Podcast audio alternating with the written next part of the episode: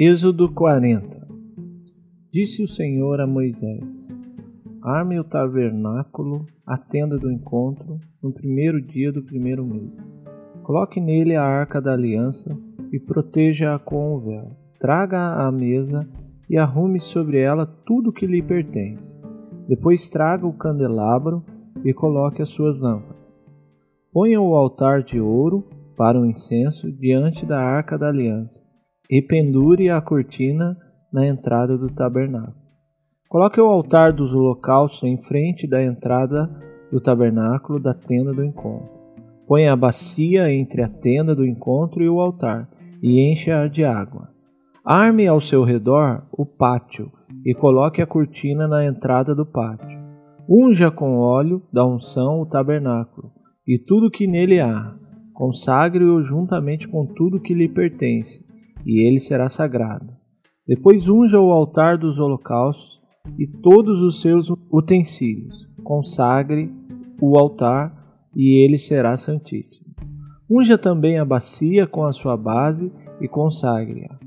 Traga a Arão e seus filhos à entrada da tenda do encontro e mande-os se lavar. Vista depois Arão com as vestes sagradas, unja-o e consagre-o para que me sirva como sacerdote. Traga os filhos dele e vista-os com túnica.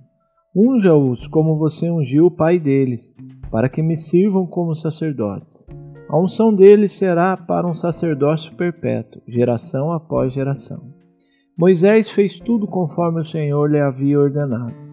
Assim o tabernáculo foi armado no primeiro dia do primeiro mês do segundo ano. Moisés armou o tabernáculo, colocou as bases em seus lugares, armou as molduras, colocou as vigas e levantou as colunas.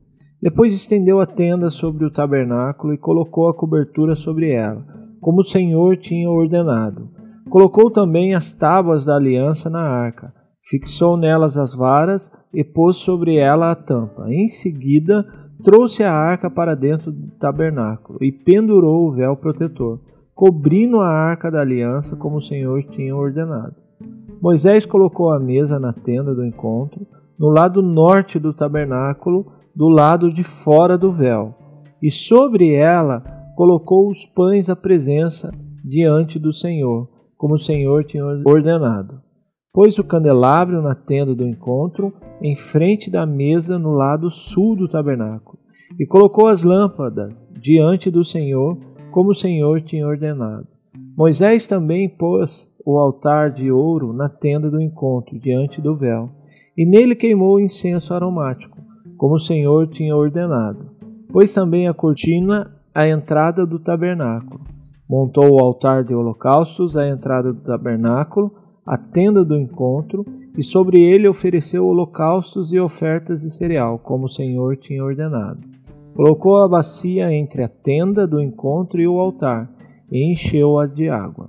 Moisés, Arão e os filhos deste usavam-na para lavar as mãos e os pés, sempre que entravam na tenda do encontro, e se aproximavam do altar, eles se lavavam, como o Senhor tinha ordenado a Moisés.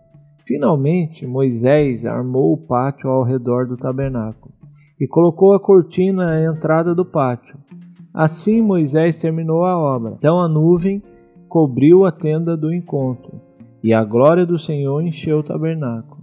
Moisés não podia entrar na tenda do encontro, porque a nuvem estava sobre ela, e a glória do Senhor enchia o tabernáculo. Sempre que a nuvem se erguia sobre o tabernáculo, os israelitas seguiam viagem. Mas se a nuvem não se erguia, eles não prosseguiam, só partiam no dia em que ela se erguesse. De dia a nuvem do Senhor ficava sobre o tabernáculo, e de noite havia fogo na nuvem, à vista de toda a nação de Israel em todas as suas viagens.